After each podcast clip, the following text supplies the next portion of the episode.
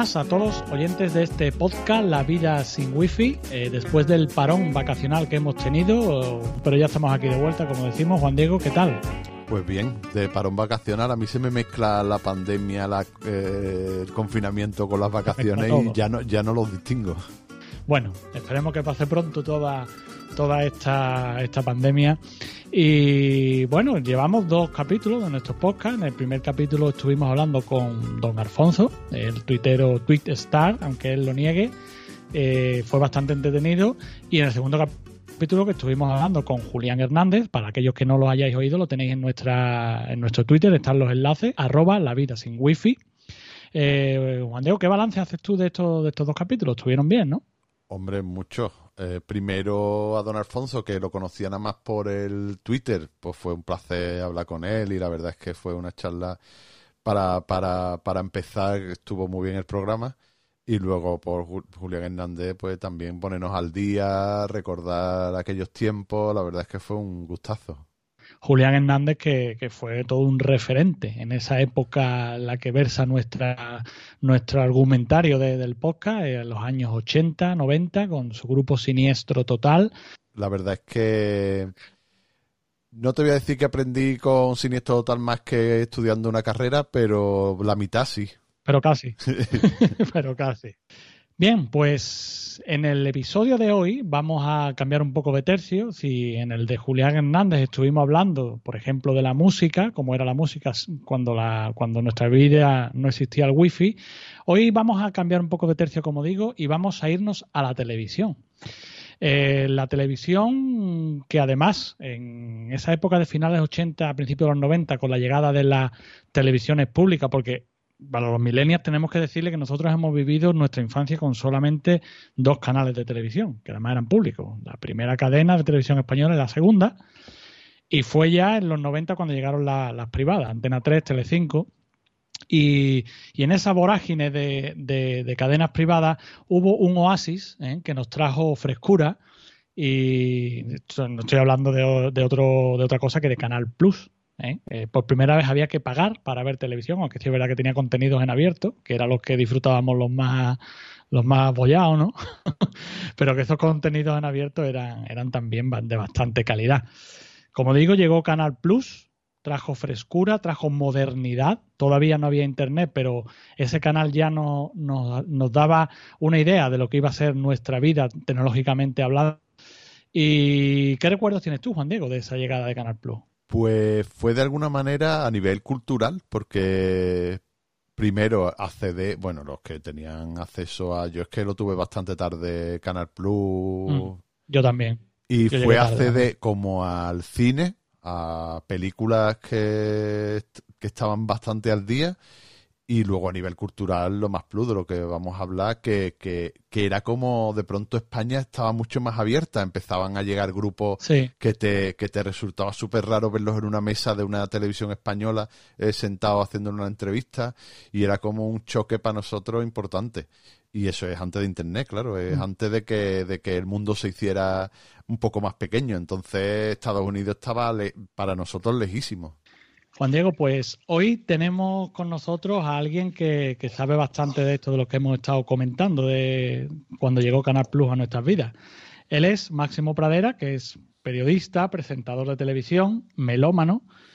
Ha sido además guionista del mítico programa Viaje con nosotros. No sé si te acordarás, Juan Diego, de ese programa de Javier Guruchaga. Sí, sí.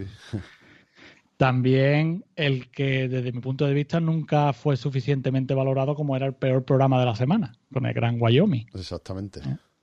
Bueno, también soy novelista, ¿eh? Ah, eso. También eres novelista. Enhorabuena por el premio, ¿no? ¿Te, han dado un premio ahora? Sí, he puesto cuatro novelas históricas y una de humor, y por la de humor me acaba de caer el premio Jaén. Qué bien, qué bien. Enhorabuena. Enhorabuena. Saltaste a la fama con lo más plus. ¿Eh? que eh, cuando llegó a la, a la, popularidad. a la popularidad, ¿no? Eh, lo presentaba junto con Fernando Swarf, que, o Swarf, no sé cómo se pronuncia. Por cierto, ¿qué, es de, ¿qué, es de, este hombre? Porque yo la última noticia que tengo que le estaba haciendo una entrevista a Iñaki Undangarín, es lo único, es lo último que vi yo de este hombre. Oh, eso de hace mucho tiempo, sí. Ah. Pues ahora creo que, bueno, está ya muy mayor mm. y está viviendo, yo creo que en Valdemosa, con su mujer, que es inmensamente rica, porque sabéis que la mujer de Svars era, aparte de prima hermana del rey, Sandra, ah, bueno, era y es Sandra Marone Chinzano, era una de las hijas del señor Chinzano, ¿lo, ¿os acordáis del Cinar y el, aperitivo aquel a base de algachofa? Son muy jóvenes. Sí, no, no, yo, no, me acuerdo. ¿No te acuerdas? Pues en tiempos, eh, yo que tengo 62 ya, en tiempos en España se anunciaba mucho el Cinar con Y, Cinar y C. Dice que era una cosa que venía de Italia ¿eh? y nunca cuajó en España. El aperitivo, el delicioso aperitivo a base de alcachofa. Bueno, en Italia arrasaba y el tío el empresario que comercializaba eso era el padre de Sandra Marón. Entonces liquidó el negocio, lo vendió y se le cayó una, una tajada que no veas. A la, la puso en casa, vamos. Total, que, que, Fernando sí está claro que hacía por amor al arte esto de la televisión, ¿no? No, qué coño. ¿No? la rica era la mujer, ¿no? la rica era la mujer y él miraba mucho la peseta primero y luego el euro, sí, sí. Vaya, vaya, vaya. Bueno, Máximo. Fernando estaba, eh, Fernando estaba en perpetuo estado de queja con todas las empresas en las que trabajaba. ¿no? ¿Sí? O sea, a lo mejor regalaban un paraguas de mierda eh, publicitarios de Canal Plus, ¿no? Y a lo mejor él no estaba en el despacho y se, le habían, se habían olvidado dárselo. Y a la mañana siguiente montaba el pollo. ¿Por qué yo no tengo el paraguas este? ¿Por qué no sé? Era muy, quejica. Este hombre era diplomático, ¿no? Eh, fue diplomático antes de... Y el hermano, un ultraliberal así súper, ¿no? El hermano era un gilipollas. es un tío que le he oído decir yo, pero ¿por qué no puede haber, en un debate, ¿no? Yo no entiendo por qué os quejáis. Dice, ¿por qué no puede haber gente riquísima en este país? ¿no? Y lo de Urdangarín es que sí, que era... pilló un programa en, la en televisión. Mallorca, ¿no? Sí, en, la televisión de las Islas Baleares. Y, bueno, por sus contactos con la familia real, pues consiguió llevar a Urdangarín. Claro. Que dijo que trabajaba muchísimo. Sí, sí, sí. La entrevista fue mítica, vamos. Mítica. Bueno, año 1990 llega Canal Plus a nuestras vidas.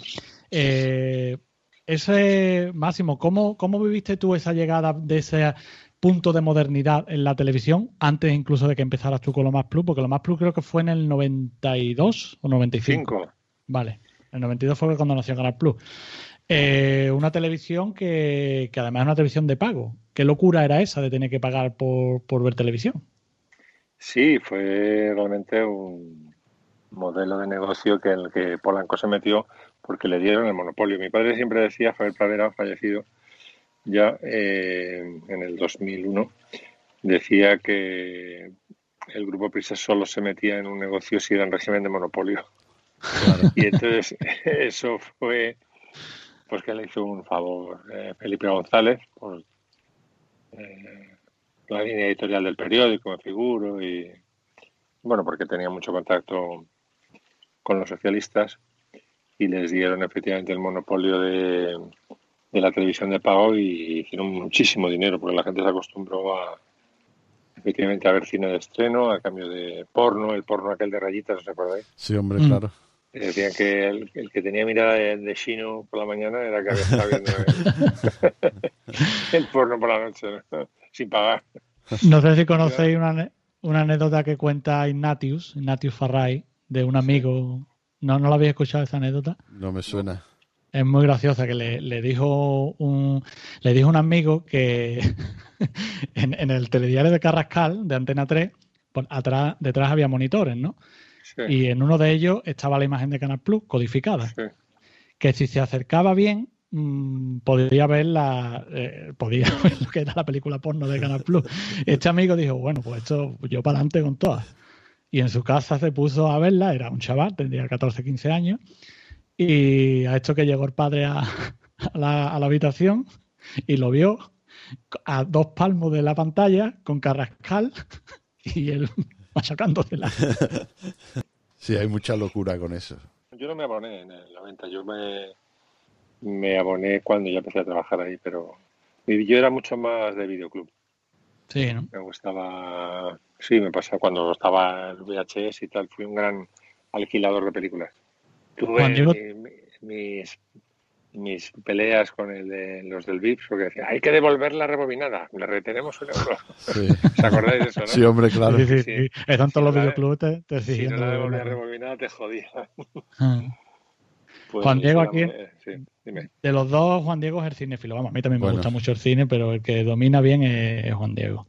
¿No? Sí, bueno, pero eso, de, de friki también de videoclub de entonces y de los vídeos comunitarios de, por aquí, que había vídeos comunitarios que nos ponían películas así a, casco porro y según iban saliendo, pero, pero sí, sí, me acuerdo mucho de esa época también. Y yo tampoco estaba, yo tampoco estuve en, en Canal Plus, sobre todo al principio, a lo mejor más adelante sí, sí me apunté y eso. Sí, yo tardé también, yo tardé también en entrar. Eh, bueno, pero la verdad es que era una oferta bastante, bastante llamativa, ¿no? Sobre todo en aquella época. Eh, llega el año 95 y empieza lo más plus. Eh, para mí, Máximo, y no porque estés tú aquí ni porque te estemos entrevistando, yo creo que ha sido uno de los mejores programas, si no el mejor, a, a mi gusto, de los que había en la televisión. ¿Por qué crees tú que se acabó?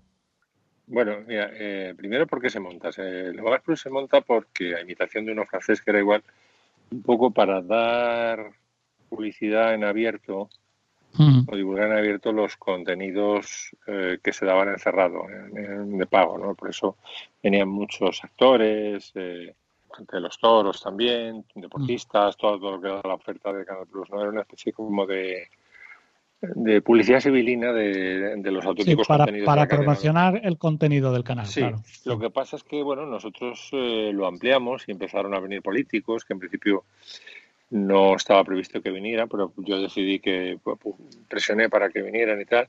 Vinieron frikis, vinieron la gente de Gran Hermano, por ejemplo, de la primera edición, el de la pierna encima, ¿se acuerdan? Y fue, fue creciendo y creciendo y se convirtió en un programa bueno porque nos dejaron mucha pista de, para despegar, ¿sabes? Que es lo contrario de lo que me ocurrió en Antena 3, que tuve que me obligaban a despegar, además contra Sardá, en, en la pista de un portaaviones, ¿sabes? No, yo no, mm. no, era posible eso. Claro. Y entonces tardamos como un año así en rodarnos, ¿no? Que era lo que pasaba con la televisión antigua cuando no había audímetros de repente ponían a estos comunicadores tan raros de, antes de las privadas, que era García Tola, eh, Carandel, Arozamena, el propio Hermida, que le dieron un telediario y tal, eh, Carrascal, por supuesto, ¿no? Eh, eran gente, marcianos, que hoy no, no habrían sobrevivido, pero como no había audímetros, el sistema de medición de audiencia era mucho más primitivo y más a largo plazo, ¿no? conseguían estar el tiempo suficiente en antena como para que la gente se acostumbrara a sus defectos, ¿sabes? Y sus defectos se, se, convertían en su estilo. Sí. Tú ya te acostumbrabas al estilo Arazamena, que era más raro que las monjas, mm. que hablaba gozo y daba muchas vueltas y, y, y entonces ya pues te convertías en, entonces, eh, te convertías en, fiel a, ese informativo, a ese, ese, programa de entrevistas en el caso de Tola, ¿no? Tola era también más raro que las monjas. Y entonces eh, con Fernando y conmigo pasó lo mismo, ¿no? Éramos una, como decía la primera crítica que nos salió, la Canal Plus y la extraña pareja o algo así. Éramos unos tíos muy raros.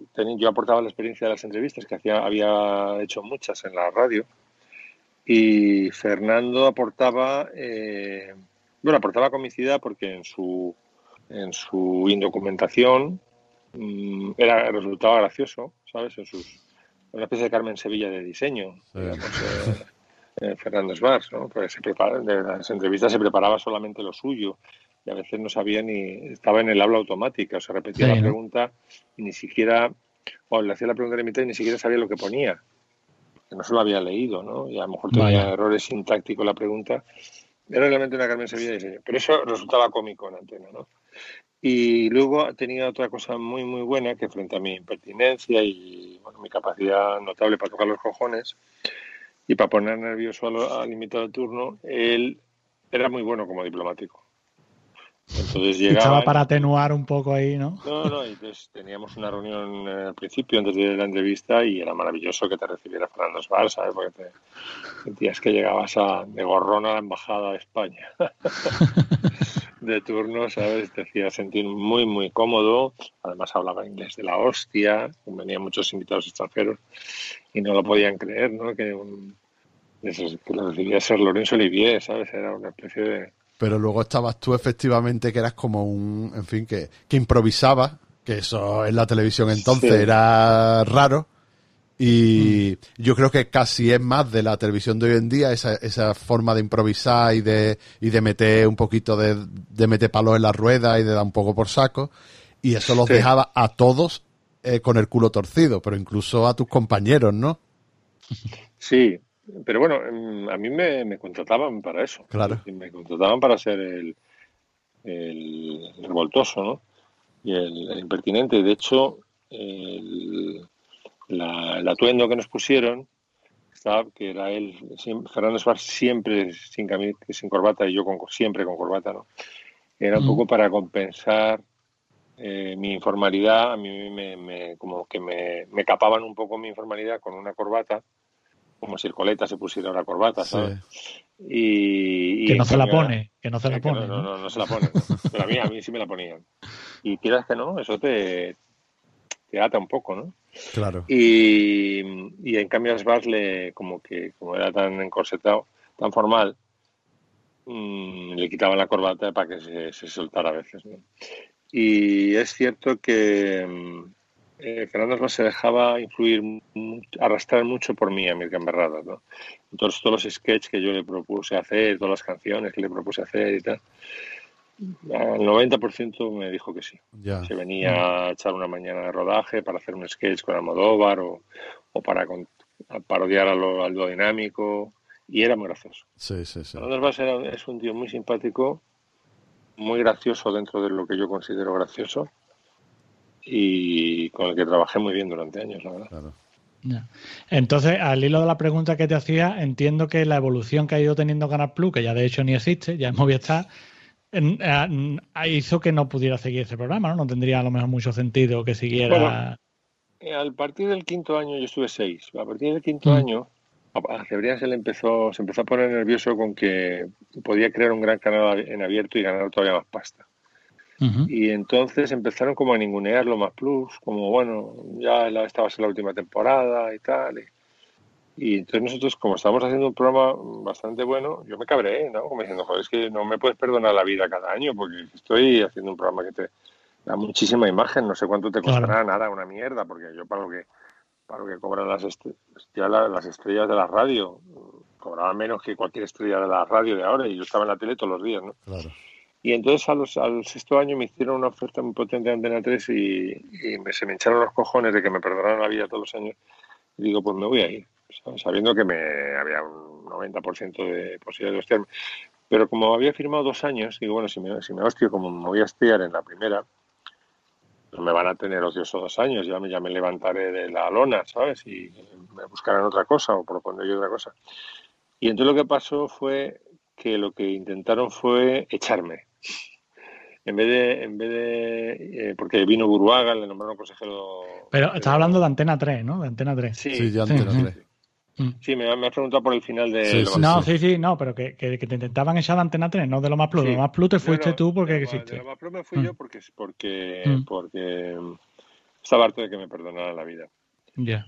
Y, y de Antena 3, eso me, me intentaron echar, les puse un pleito, se lo gané entero y le quité más de dos millones de euros. Oh, está bien la cosa. Para hacer un retiro de, oro, ¿no? Trabajé 15 días por dos millones de euros. Vaya, vaya, vaya. Eh, bueno, te iba a hacer la pregunta, pero creo que ya me la has contestado. ¿Te arrepientes de haberte ido de lo más plus, Antena 3? No, no me arrepiento. Me arrepiento de haberles hecho, de haber hecho tanto porque triunfara el programa. Y me explico. Como nosotros estábamos previstos para salir a primeros de septiembre hmm. y en agosto todavía no teníamos redacción, ni colaboradores, ni nada, porque no fue un fichaje muy precipitado. Desencadené una batalla contra Sardá que yo no hubiera hecho, ¿sabes? Porque es que no tenía, lo hice por, por a ver si el otro entraba y tener algo con lo que con Claro. llegar a septiembre, ¿sabes? Ah, pues Mm. mira esto, a ver cómo se dispara en un canal. Pues claro, eh, Sardá absolutamente no entró al juego y no teníamos nada más, es que no teníamos ni mierda a las tripas, ¿sabes? No teníamos colaboradores, no teníamos relación. Y entonces eh, no, lo, no lo habría hecho eso porque me quemé para que el programa funcionara y no tenía ninguna necesidad de disparar a Sardá, ¿sabes? Mm. Es decir, que podía haber dicho, no, no, esto es una cosa que se han emperrado. O sea, la postura de verdad astuta y que hoy adoptaría, en vez de decir, me lo voy a comer vivo, ¿sabes? Eh, de jugar a Cassius Clay y tal, eh, lo que hubiera hecho, dice, no, no, esto es un programa que se, se han emperrado los, eh, pues mis, mis jefes en que, que puede funcionar, le van a dar muchos meses y yo voy a hacer lo posible y tal, una cosa más mucho más discreta, ¿sabes? Y Mm. ya está. Eh, de eso sí me arrepentí de la campaña De todas de formas, de irme no, porque ya está, ya está bien, ¿sabes? Sí, bueno, si me cuenta que estuviste, que cada año te perdonaban la vida y demás, pues. sí, ya eh, estaban un poco pesados, no sabían, ni ellos mismos sabían lo que querían hacer. Mm. De hecho, todo partió de la, de la ludopatía bursátil de Cebrián, ¿sabes? Ya. Empezó a meter al grupo en, en bolsa, en las distintas empresas que controlaba, y entonces hubo un, un crack o una, una crisis, y entonces empezó a, a pagar los intereses del crédito, empezó a pedir créditos, empezó a pagar los intereses del crédito anterior con otro préstamo, ¿sabes? Y cuando se dio cuenta ya debían millones y millones a los bancos. Claro. Entonces, eh, no habían perdido el norte. Ya. ya una vez que dejas lo más plus, de vas a Antena 3 como nos has contado ya lo que te pasó, eh, después a qué te has dedicado? Porque ahora sí te tengo un poco controlado, pero ha habido una época que no, no sé a dónde estaba ni qué hacías. Bueno, eh, he hecho muchas cosas. He hecho monólogos, por ejemplo. Eh, Estuve, si, si me googleáis y veis, ponéis Teatro Fígaro Máximo Pradera, veréis que estuve con cómicos aprendiendo un poco el oficio. Mm, Y bueno, cuando llegué a un nivel bastante aceptable, pues me puse a escribir novelas históricas que me dieron mucho reconocimiento y también mm, estoy traducido a más de 20 idiomas y he vendido 70.000 ejemplares. Así. mm, Está muy bien. Y, y luego he hecho radio, mucha radio y, y nada, y un poco disfrutar de- del tiempo libre. He hecho televisión también, estuve en un programa que se llamaba en televisión española, llama El Primero de la Clase, con Romay y Paloma. Sí, me acuerdo. Luego he hecho dos ediciones del, del concurso este, del talent show de música clásica. Bueno, pues en lo que me dejan. Ya. ¿Y ensayo También y eso hace- no te llama la atención? O sea, escribir, ya que estás tan bien, que eres estás de tertuliano en radio y eso con temas políticos, ¿el tema de ensayo, tema político y eso no te llama la atención de escribir algo? Bueno, he escrito ensayos, sí. Me, por ejemplo, de en ediciones B, me parece que fue, me, encargaron un instabook sobre Ana Botella que se llama Madrid Confidencial. Sí. Que, bueno, lo escribí a toda pastilla, pero yo estoy bastante contento, ¿no? Luego he escrito dos libros de divulgación musical. Sí, Uno que, el primero se llama ¿De qué me suena eso? y el segundo se llama Tócala otra vez, va. sí, sí, O sea, se lo no- recuerdo. No, no, he- no he estado mano sobre mano. Porque, claro, como en televisión salía todos los días en Claro. Claro. Mm. Parece que, parece que me han abducido los marcianos, ¿no? Sí. Pero Yo ahora tengo también una cita semanal contigo que son las promos de, de A Vivir, que son dos días. Las espero como, como agua de mayo, ¿no? Como se dice. Tiene- ahora, estoy, por- ahora estoy ahí. Eh, antes de eso hacía un facha, un- el señor Morales, un fascista. También en A Vivir. Estoy en Julia la Onda ahora. Ay, tú eras el señor Morales. Sí, no lo sabía. no lo sabía. sí, yo era el señor Morales. Y luego también hago... Estoy en TV3, ahí hago comentarios políticos. Sí. Estoy ahora, ahora todos los jueves. Eh, estoy en Monedero, en el programa de la frontera. Sí, ahí Sí. ahí sí te he visto. Ahí sí te he visto. Oye, ¿y qué tal? ¿Qué tal Monedero? ¿Es así o no? ¿Monedero es así o no es así? Sí, sí, es tal cual. No, no sé a lo que te refieres, pero es tal cual. No, bueno, su, su forma de ser, no sé. Yo Sí. lo veo un poco excéntrico, no, no sé. La verdad que me chirría un poco ese hombre. No, no, no, interactúo mucho con él porque hemos llegado ahora a un formato en Mm. que yo suel- yo grabo mi píldora, se la mando y él la emite, ¿sabes? Ya. Ya. Ya, ya no hay no hay diálogo. Entonces estoy más cómodo así. Eh, Sí. ¿Desde cuándo estás en Twitter? Desde hace bastante. Sí, ¿no? No sé, desde 2004 puede ser. o no sé. Y, y tengo la Lo sensación pone, de lo, lo pone en la cuenta, así que si os fijáis, dice Vale, vale. Twitter que te manejas, o sea, que te, que, que te manejas muy bien. Quiero decir, que no te, no te alteras, lo llevas, lo llevas bien, que no, es que hay gente que, Ah, sí, sí. que se, Sí, sí, que se sí. coge unas perras y unas cosas, y tú, oye, tienes una cosa zen ahí con el Twitter, pegas tu palo, te sale y ya vuelve. Eso me ha escalado, tío. Sí. Que yo soy, soy un francotirador, o sea, disparo y cambio de árbol, ¿sabes? Pero bueno, no, pero eh, no. A, a lo Jamás, jamás he entrado en ningún trapo. Ya. Vale, no has, entrado en entra. ningún, no has entrado en ningún trapo, pero con todo el tiempo que llevas, supongo que te habrás dado cuenta de que hay haters, ¿no? Ah, sí, sí, pero es que Y, la- y- las, y- peleas bueno, y- de, las peleas de, de borrachos las escribo muy bien porque estoy... Sé, sé lo que quieren, ¿sabes? De mí. Entonces, Incluso cuando ahora estábamos... Yo soy bastante amigo de un periodista que se llama Fernando Garea, que le conoceréis mucho. de- sí, sí, sí. Que estaba hace poco en la agencia F, ¿no? Sí, fue presidente la- de también la han la- le ha echado el Sánchez. el, mamón de Sánchez. Y que eso es otra, pero bueno, ya No, sí que No, no, vamos a hablar de política también, ¿eh? No, no, sí, de medios de comunicación es la hostia la expulsión de el cese de Fernando Garía, pero bueno, que ahora hace un rato me ha metido por WhatsApp Fernando Garea dos eh, tweets que le han mandado, hijo puta, no sé qué, le han mandado, era una discusión sobre la división azul. Mm. y, o sea, me cago en tus muertos, no sé qué, ¿no? Y siempre jugamos a, a, no- a no darnos por, al- por aludido, ¿no? Digo, ¿qué, qué insinúas? ¿Sabes? Es que si no me hablas claro, ¿sabes? Me cuesta mucho leerte entre líneas. Pero eso los cabrea más, además, ¿no? O sea, que eso Claro, pone a la gente más hirviendo. Entonces yo cuando contesto, que ya no contesto nunca, lo, lo que hago es silenciar y borrar las dos cosas. Para el, en el caso de que logre burlar el bloqueo, por lo menos ni, ni me entere de que existe, ¿sabes? Y desde luego, no sé, ahora tengo ciento y pico mil followers. Bueno, la lista de, de bloqueados yo creo que supera la de mis followers. Bloqueaste, por cierto, a, que te he hablado antes, a don Alfonso, que lo tuvimos de invitado aquí en el primer programa, en el primer podcast. Sí. Eh, eh, yo os sigo a los dos y los dos me seguís a mí. No sé cómo me llegó a mí el rebote de que tenías bloqueado a don Alfonso. Y te pedí. Que por favor lo desbloquease. Y no tardaste ni dos segundos, lo desbloqueaste. Eh, esto ha provocado que este, que, que este hombre cada vez que lo vea me tenga que tomar siete cervezas con él, porque me invita gracias a que, a que gracias a mí desbloqueaste a don Alfonso. Tiene eh, una pregunta para ti que nos dejó el otro día. Hola Máximo. Eh, sé que eres un melómano y un gran entendido de la música clásica y me gustaría saber que- qué opinión te merece Luis Cobos con su disco Capricho Ruso. A ver, dispara. Pues mira, hay una forma de, de acercar la música que supone abaratarla, ¿sabes? Y Luis Cobos entra dentro de esa, de esa categoría, ¿sabes? No dudo de que él sea buen músico y, buen director de orquesta o buen arreglista, no sé a cuántas actividades se dedica, pero hay un momento en que, digamos que la música clásica ni tiene que ser tan altiva, ¿sabes? Y, y tan difícil como para que se convierta en un tormento estar en el auditorio, pero tampoco tiene que hacer...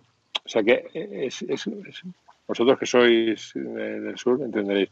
Es la estocada del encuentro, ¿sabes? O sea, el toro se mueve, pero también se tiene que mover el diestro. Entonces, el, el- si se lo pones todo mascado al público para que le llegue la música clásica, que es no, no funciona, porque la música clásica necesita cierto movimiento. De, no digo esfuerzo, porque a mí no me gusta la palabra esfuerzo, ¿no? pero sí cierto, cierto movimiento, de cierto interés y ci- cierta concentración del, del melómano respecto a lo que escucha. Y otras personas pueden pensar que cualquier movimiento es bueno. Por ejemplo, ahora está la polémica sobre James Rhodes, ¿no? Mm. Yo discutía con un, un amigo tenor y todavía me lo planteo, ¿no? ¿Qué es mejor? Mm, ¿Escuchar a Bach tocado como lo tocaría un alumno de quinto de piano, que es como toca Rhodes. Todo eso lo, él mismo lo dice, que es una mierda de pianista, ¿no? Eh, pero al mismo tiempo que eso llegue a la gente, ¿sabes? Y que pueda meter a 300 personas en un auditorio y que se lo pasen bien, ¿sabes? O, o no. Y bueno, pues me convenció que es mejor que Bach y Beethoven son tan buenos que van a llegar igual, aunque la interpretación no, no tenga criterios, ¿sabes? Pero por lo menos mejor mucho mejor eso que el, que el bacalao, ¿sabes? Claro. Entonces, hay un límite. Yo, por ejemplo, en el caso de Rose, si imagínate que fuera yo fuera Stalin, ¿sabes? Y dirigiera la política cultural de España. Permitiría las dos cosas en realidad. El que quiera ir a Cobos, que lo vea. El que quiera ir a ver a Rose, que lo vea. Mejor eso que el bacalao. El bacalao sí lo prohibiría. Pero sí es verdad que te he visto yo además por Twitter de mm, tirarle la orejita a Rose, ¿no? Decirle, hace poco te vi diciendo que estaba tocando muy lento o algo así. Solo, solo una vez, sí. Porque el mm. tío colgó una... un, tal vez el preludio que más, el preludio número 7 del clave temperado de Bach, que es uno de los que más me gustan y lo tocaba a un, tempo, a un tempo lento y pretendía que eso era su interpretación y se veía que, que se lo estaba estudiando el mamón y lo tocaba a velocidad de estudio, ¿sabes? Claro. Esto con un instrumento sabes que al principio hay que tocarlo más lento hasta que, eh. por ejemplo, la guitarra, ¿sabes? Te, te llegan los dedos a, a los trastes que tienen que ir, ¿no? Entonces, claro, alguien que no sepa de música, pues no se da cuenta, pero yo sí me doy cuenta. Entonces dice, esto es maravilloso, no sé qué, hablando del romanticismo de Bach. Luego, por ejemplo, estaba totalmente fuera de estilo, ¿no? Porque el, preludio es una evocación de las eh, oberturas francesas que son pomposas y solemnes, ¿no? Te tienes que imaginar, Bach, tenía toda una, una, serie de piezas en sus suites que rendían homenaje como al llamado estilo francés de la época, ¿no? Que te tienes que imaginar a Luis XIV o a Lully avanzando por un pasillo de Versalles con puntillo, ¿no? Papam, papam, papam, papam, papam, así como pues, un ritmo así muy muy de, puntillo, decimos los músicos. Y no se oían los puntillos, ¿sabes? Era toda una plasta, en fin, era un desastre. Bueno, pues hasta eso lo autorizaría. Claro. Oye, ¿y qué relación Pero el bacalao, no. ¿Qué relación tienes tú con la tecnología? Quiero decir, te lleva...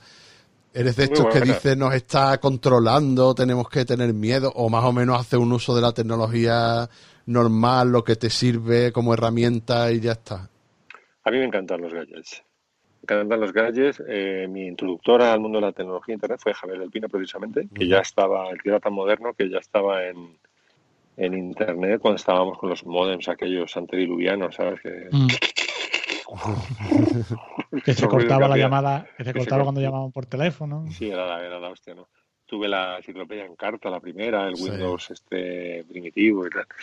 Y hice, hice también por influencia de Pino tuve grandes pinchazos. Por ejemplo, me compré un Laserdisc. Fíjate. Un formato que no funcionó para nada y ahí lo tengo.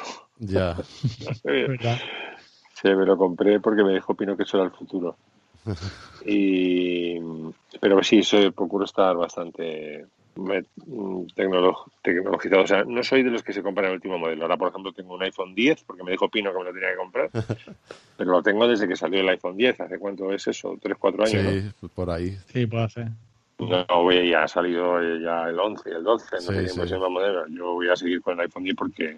Hasta que te lo diga Pino. Hasta que te diga Pino que, te compres el 13. Pino me digo, me exactamente. Yo, yo me voy comprando las cosas que me dice Pino. te lleva bien con él, ¿no? Eres amigo, por lo que veo. Sí, sí, era, ah. soy amigo antes que súbdito, antes que empleado, sí. ¿no? sí. Eh, y, de hecho, es que solo trabajo con personas afines, porque las empresas me tienen más miedo con nublados, ¿sabes? Claro. Mm. Las empresas de televisión me consideran. ¿Hiciste también una, una, incursión, o no sé si fue un intento de ser tertuliano en 3CTV? Te vi alguna vez, pero eso, eso no funcionó, ¿no? No, bueno, me dieron la ocasión y entonces tú sabes que las tertulias fachas llevan siempre a, a uno de izquierdas con, para reírse de él, ¿no? Sí. Claro, reírse de mí resultaba bastante difícil dice a mí porque como tenía mucha experiencia en televisión sabía muchos trucos, ¿no? Y entonces os cuento eh, uno de los últimos, yo creo que fue la penúltima vez que, fui, que es que, ¿sabéis cómo se disponen? ¿no? Se disponen en, semicírculo, entonces ponen los, primero los tres fachas y al, luego está el moderador y luego los tres Mm. Rogelios. ¿no? Así se disponen normalmente las tertulias. O enfrente, en nuestro caso estábamos en semicírculo. Y entonces el, el moderador, que era este Antonio Jiménez, este, este alto, Mm. eh, presentó a los, a los, a los fachosos, eh, presen- presentó a los demás, entonces luego les fue dando el turno de palabra y a mí no me dio el turno de palabra, yo estaba el último. Anda. Y normalmente la gente se pirra por hablar, se mata por hablar y dice, oye, Antonio, que no me has dado yo turno de palabra. Y incluso dicen, perdona, no me interrumpas, estoy yo en el uso de la palabra. ¿no? Y Y, tú yo no callado. luchaba por el uso de la palabra. Entonces, mientras no me dio, no me dio turno de palabra porque ya me, me jodía todo lo que decía, ¿sabes? Simplemente no quería que hablase y se le notó, ¿no? Pero yo en vez de luchar, en vez de, en vez de reivindicarlo, tuiteé, digo, digo, no dado el turno de palabra, digo, a ver si consigo llevármelo muerto sin decir nada. Sin, abrir la boca. sin, sin abrir la boca. Y entonces empezaron a tuitear, lo vieron los seguidores de 13TV, del Cascabel. El, el mamón de pradera intenta llevárselo a. Y al final un obispo, bueno, eh, es que estaba Ters en esa cadena, ¿sabes? Y Ters Uf, y, eh, vaya. Eh, dijo que o, o él o yo y al final nos echaron a los dos. Pero estuviste poco tiempo, ¿no? Vamos, yo de hecho creo que fue la única vez que he visto las tertulias de 13TV cuando estabas tú. Estuve como medio año así. Ah, sí, sí. Y al Bueno. final un obispo puso su puso los huevos encima de la mesa y se Mm. emperró en que me echaran y, y me Y después no, no te llaman de otro sitio para. Porque tú, como tertuliano, das bastante juego. Hombre, porque eres, eres muy irónico, eh, Mm. tienes ese punto toca huevo, pero la verdad es que mm, hablas cosas razonables, no dices tonterías, ¿no? ¿No te han llamado para otro tipo de tertulia o.? No me han- bueno, no, no, no, no me han llamado. Las tertulias es una cosa muy tasada, ¿no? Siempre, siempre que siempre están los mismos ejerciendo de rojos y siempre están los mismos ejerciendo de, de fachosos. Es como una muy endogámico. Y como yo Mm. soy, y la gente en general es previsible. Hombre, hay una cosa que sí reconozco que yo no tengo. En las tertulias de periodistas yo no soy un tío informado porque no tengo acceso a las redacciones, ¿no? La gente que mola en las tertulias mm, normalmente es gente que ha estado en el Congreso esa mañana, que sabe cosas, que habla con políticos, y eso yo no lo puedo dar. Mm. Y lo que puedo dar, que es mi reverencia y el humor y tomarme los de sondeo, no les interesa, Claro. porque consideran que su profesión, de, de- que las tertulias son muy importantes, tienen, tienen una- un sentido muy solemne de la tertulia, ¿no? Y la, mi reverencia no la soportan, yo creo que por eso no me llaman. Me, me- me- O sea, hay una cosa mucho más desconcertante para la- el IBEX mm, que ser de que ser Rogelio, que ser independiente. Es, por ejemplo, lo que es eh, Garea. Ya. Y, Y a- Y Garea pero a Garea le llaman en cambio porque es que está muy informado. Es que Claro. tiene, tiene, está, tiene todo, tiene esa sinergia que se crea en las relaciones, ¿no? En la, él está en el confidencial, que es una relación muy, una relación muy potente de periodistas muy buenos. Y entonces tiene lo suyo, más todo lo que le van contando de economía, de tribunales, ¿sabes? De deportes, de no sé qué, y Mm. sabe cosas de... Por ejemplo, yo, yo no le quise creer, pero él sabía que la pandemia era... Nos íbamos a tomar por culo en, en enero, me lo dijo. vaya. O sea que entonces no, efectiva- efectivamente es verdad que ha habido información y, y hemos tardado más de la cuenta, ¿no? Sí. ¿Cómo llevas esto de la pandemia, todo esto? ¿Cómo llevaste el confinamiento? ¿Cómo... Bueno, el confinamiento bien. Estuve aquí con, con mi chica. Yo afortunadamente vivo en, un- en el chalet que me pagó el Buruaga. Y vivo en Pozuelo, vivo en una zona, bueno, ni me enteré prácticamente. Ya. ¿sabes? De- Villa Buroaga. Dime, dime. Villa Buroaga. ¿no? Sí, Villa, Villa Ernesto. Hay una cosa, que- hay una que, cosa que contaba muy graciosa para mm, marcar la abyección de Buruaga, ¿no? La abyección fanática, fanática política de Buruaga. En un momento dado estuvieron, convivieron en el espectro mediático Urdazi, mm, no sé si era director de informativos o, o director de una edición de telediario, y Buruaga de director de informativos de Antena 3, ¿no? Y entonces eso lo puse en el libro sobre Ana Botella. Decían, la diferencia entre, entre mm, Alfredo Y os entre Urdaci y Ernesto, decía Ana Botella, es que a Urdaci le tienes que llamar todas las mañanas para darle la consigna. Y con Ernesto no hace falta. No hace Claro. falta. Está claro. ¿Dónde Es está muy Burbaga? bueno. ¿Dónde está Burbaga ahora? Pues disfrutando de sus, los millones que trincó en el último programa que tuvo, ¿no?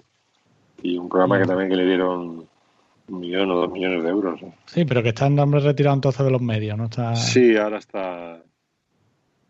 Hay No otros. sé qué está haciendo. No, no, no, no, le, no le sigo mucho, la verdad.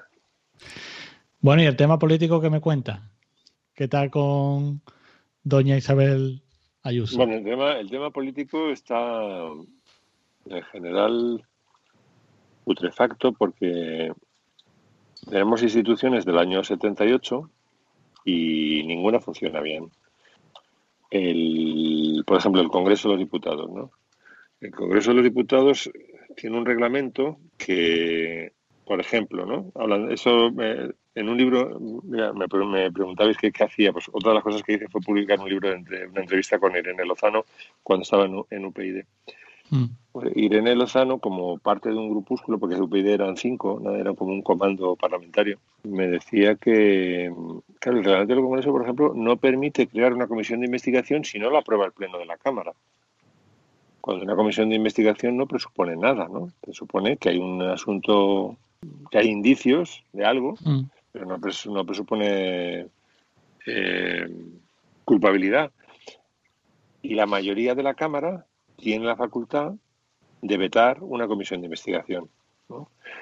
Entonces, la parálisis de. o sea, la gente tiene la percepción de que el Congreso no sirve para nada, pero para, Mm. para, para absolutamente nada. Porque, claro, tú- eh, es increíble, por ejemplo, que tú con el 10% de, la, de los diputados de la Cámara, que son 35, puedas, como va a hacer ahora el gilipollas este, eh, promover una moción de censura y en cambio con 35 escaños no puedes promover una comisión de investigación, que es una cosa mucho más pequeña, ¿no? porque es un trabajo lateral. Y entonces no he encontrado nadie, ni siquiera los podemites, que dijeran, señores, está en la lista de las grandes instituciones. Ahora, por ejemplo, el, absueltos los mamones de, de Bankia, ¿no? Probablemente están bien absueltos con la ley en la mano. Como sabéis, la, la la, los tribunales están para, están para impartir la ley, no la justicia. O sea, Claro. Nosotros tenemos un sentido de la justicia distinto a la ley, que la ley es del siglo XIX. La mayoría de las leyes, sobre todo en el ámbito penal, lo decía hasta el propio Lesmes, ¿no? que están hechas para el robagallinas y para el robaperas, ¿no? que no... Todo va, todo va a dominem, ¿sabes? Váyase usted a casa, señor Iglesias, o vaya usted a casa, señor Egea, y nadie va a el verdadero turrón del asunto que es la modificación, la renovación de las instituciones por las que nos regimos. O sea, una democracia y un país es tanto más fuerte cuanto más saneadas están las instituciones. Y os aseguro que las nuestras están putrefactas. Claro. Y a la vista está. Absueltos los de Bankia. Eh, el, el CGPJ, una mierda. El reglamento del Congreso ya se ha convertido. O sea, el Congreso ya es una cosa como de como una zarzuela, ¿no? Y entonces a mí me descorazona bastante eso, ver que no hay ningún grupo político que no haya presentado. Dice, a ver, estas son las 10 instituciones fundamentales de Estado, la CNMV, ¿sabes? El Banco de España, el, Tribunal Supremo, el Congreso de Diputados, el Senado, ¿sabes? Eh, el Defensor del Pueblo, todo eso, reformarlo y ponerlo eh, 2.0, ¿sabes? ¿Y tú qué relación tienes con los políticos? Porque tú te has movido ahí también, conocerás a muchos, ¿no? Bueno, yo, yo he sido asesor incluso de ellos, ¿no? ¿Mm? En el- en el- por ejemplo, en el 2000, mira, en el 2, Zapatero ganó las elecciones en 2004, ¿os acordáis, no? Sí. Sí. En la primavera de 2004. Bueno, en 2003 yo veía que el PP iba a sacar mayoría absoluta y había leído muchas, muchos libros sobre marketing político y también marketing publicitario y llevaba mucho tiempo sin votar al PSOE y entonces me sentía eh, capaz de decirle a Zapatero, que era el secretario general de entonces, las cosas que la gente que se había alejado del Partido Socialista desearía oír en una campaña o en un debate político que ya no oíamos. ¿Sabes? Las cosas que para mí nosotros eran, eran importantes. Y estuve con él en Ferraz, me recibió y Estuve a punto de meterme en la campaña, como siempre alguien me vetó, me vetó, yo creo que fue Barroso. Me vetó. Y alguien me vetó. Estuve a punto ya de ir de penwriter, ¿sabes? De, de escribir el libro de Zapatero. Pero el eslogan con el que fue a, a las elecciones y con el que ganó, que es mm, por una España mejor, se lo di, se lo di yo. ¿No? Y era un poco, le dije, mira, como contraposición a la España conformista de Aznar, de España va bien, no, no, no va- aunque vaya bien, tiene que ir mejor, ¿sabes? Era un poco, era un poco eso para con- contraponerse al España va bien. Y luego hice lo mismo con Rubalcaba y estuve también de consultor externo, eh, ya con, porque la primera vez con Zapatero estuve sin contrato. Lo hice por amor al arte, por patriotismo. Y, y, y ya con Rubalcaba le dije, mira, la, la otra vez, pues este es mi logan sin pagar, ahora me gustaría cobrar algo y tal, me hicieron un contratillo, pero era muy difícil, muy difícil. Y entonces por no asumir todas las cosas que yo le decía, nació Podemos al, al cabo de poco tiempo, ¿sabes? Claro. Porque yo le estaba diciendo cosas ya que estaban, en- que estaban podemitas, ya. Que podían haber ocupado esa, esa parte y ese... Claro, lo que eh, Rubalcaba tenía terror. Lo que a todas las cosas que yo le llevaba, este, siempre hablaba con él y con Elena Valenciano. Decía, es que si nos vamos demasiado a la izquierda nos va a pasar como a los partidos eh, socialdemócratas europeos, al, al PSD alemán, al Partido Socialista francés, que por irse demasiado a la izquierda, luego han tardado 15 años en recuperar el centro. Digo, sí, pero es que ahora estamos en otra, en otra película, Alfredo. Ahora estamos en la crisis más bestia que ha en nuestro país en 50 años y, y esto, es, esto es otra división ya. Olvídate de, de la política. Ahora estamos en estamos en la ruina, en la puta ruina, ¿sabes? Porque era la crisis esta de, bueno, la, de Lehman- la que precipitó Lehman Brothers, ¿no? Por eso no lo quiso entender y el resultado fue Podemos. Y un batacazo. Luego estuve en UPyD también. También en UPyD. En Ciudadanos ya no te has atrevido, ¿no? En Ciudadanos, ¿no? Oye, ¿y, ¿y cómo viste en su día y estás viendo ahora el nacimiento de Podemos? Eh, ¿Ha sido un bluff o no? Bueno, han llegado al gobierno, la verdad. No se podía clasificar de bluff. Pero sí es Sí. verdad que, que se han dejado atrás muchas de las cosas, ¿no? No sé. Sí, es que es muy es muy difícil cambiar las cosas, tío. Mm. No sé muy bien. Sí, quizás ha sido un planteamiento demasiado presidencialista por parte de de Iglesias, ¿no? Mm, No sé qué. Eran como la patrulla X, ¿sabes? Que estaba Descansa, Íñigo Errejón y tal, cada uno con sus Ah. superpoderes y al final dices, sí, solo me queda el cíclope, ¿sabes? Ya. Claro. Sí, además, además eso, que en el poco tiempo que llevan de vida y ya resulta que han salido hasta decisiones, que Íñigo Rejón ha sacado otro partido. Creo que van demasiado Claro. rápido en todo. Lo que yo te puedo decir es que a mí me molaba la patrulla X, ¿no? Sí. Eh, El superhéroe solitario no me mola. No, no es tanto. Bueno, te he intentado preguntar antes varias veces, pero no sé si estás evitando el tema o no. ¿Cómo estáis en Madrid con la presidenta? Bueno, la presidenta es una especie de, de muñeca de trapo en manos de un lobby, ¿no? Que es el lobby de los empresarios de Madrid. Que lo que quieren es eh, que los criterios más cortoplacistas primen sobre una estrategia epidemiológica sensata. Entonces, pues eso es la derecha, es que la derecha son títeres en manos del lobby, del lobby empresarial. Claro. Mm. Y yo, llegados a este grado de oligofrenia, eh, en realidad no es oligofrenia, porque estás muy interesada, eh, sabe, nadie que no sabe lo que está haciendo, pero sí sabe lo que está haciendo, está haciendo todo lo que le, piden por, por detrás los empresarios. Yo no evitaría el conflicto directo, ¿sabes? Yo es que mi padre siempre decía, Javier decía, más vale ponerse rojo una vez que ciento amarillo. Sí. O sea que pues, yo me habría puesto rojo. Me de montar la- el, el circo este de las banderas y decir, mire usted señora, que usted queda intervenida. O sea, le- Claro. y Por es un poco, siempre, a mí siempre me vino a la memoria con esta necia la frase que le dijo Mutatis Mutandis, ¿vale? Pero la frase está genial que le dijo Churchill a Neville Chamberlain cuando fue a hacer el paripé al, a Múnich y a decirle a Hitler que sí, que tragaban con los sudetes y tal, ¿no? Y le dijo, dice, usted le han dado a elegir, le dijo a Chamberlain, usted la, la, elegir entre el deshonor y la guerra, porque el otro era ponerse rojo con Hitler, ¿sabes? Y la guerra. Dice, usted ha escogido el deshonor y lo que va a tener es la guerra, ¿sabes? Pues con esto es lo mismo. Han escogido ahí el temblar gaitas y vamos a tenemos, vamos a ir a una guerra abierta. Claro. Bueno, esperemos que no, que no dure mucho, porque la verdad la situación es, es cada vez peor. Bueno, por mi parte, Juan Diego, estamos ya servidos, ¿no? Sí, hombre, yo no creo sé si que algo más ha que sido, preguntar. Ha sido estupenda la, la conversación con Máximo y, y Mm. bueno, yo creo que lo hemos pasado muy bien. Bueno, quítalo más fuerte, ¿vale? Vale, vale. Hay que hacer trabajo de edición, bueno, ya veremos. Yo voy a Tú editar después poco. dices. Máximo. Que muchas gracias. Déjame que te, termine Sí. con esta eh, Sí, sí. simpática anécdota, queridos amigos. Cuando yo tenía tal grado de, o sea, tal fama de, de incontrolable y de independiente, ¿no? Que cuando empezó Sinfo Radio, que es una emisora en la que estuve ocho años de, de Mm. música clásica,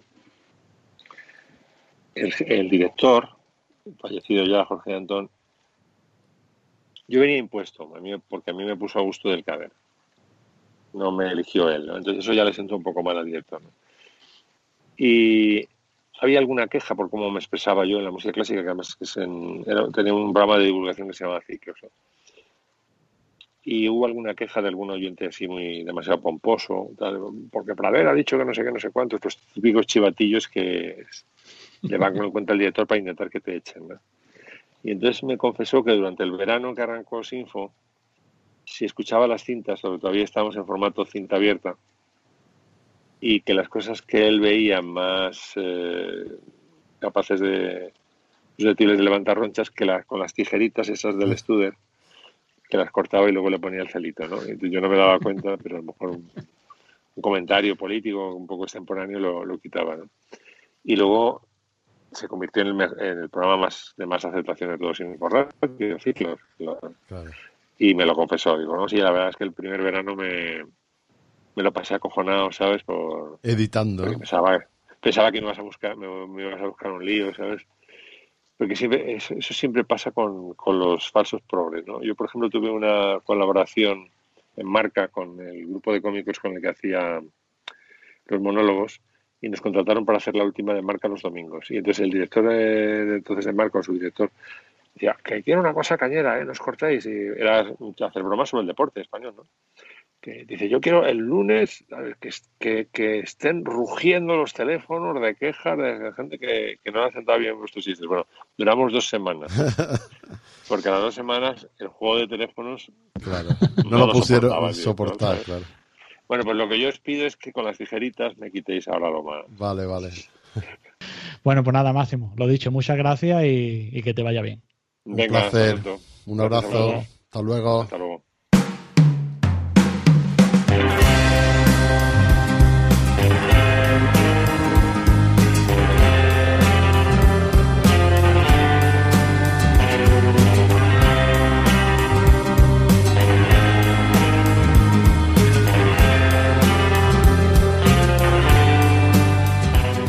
Bueno, pues vaya, vaya honor y vaya satisfacción poder entrevistar, poder haber entrevistado a, Máximo Pradera. Y espero que os haya gustado a todos esta entrevista. La verdad es que ha contado cosas bastante interesantes y os emplazamos a que estén pendientes a nuestras redes sociales, a nuestro Twitter, arroba la vida sin wifi, donde publicaremos el próximo de los capítulos. Un saludo a todos y que tengan un buen día, una buena tarde o una buena noche. Adiós. Hasta pronto.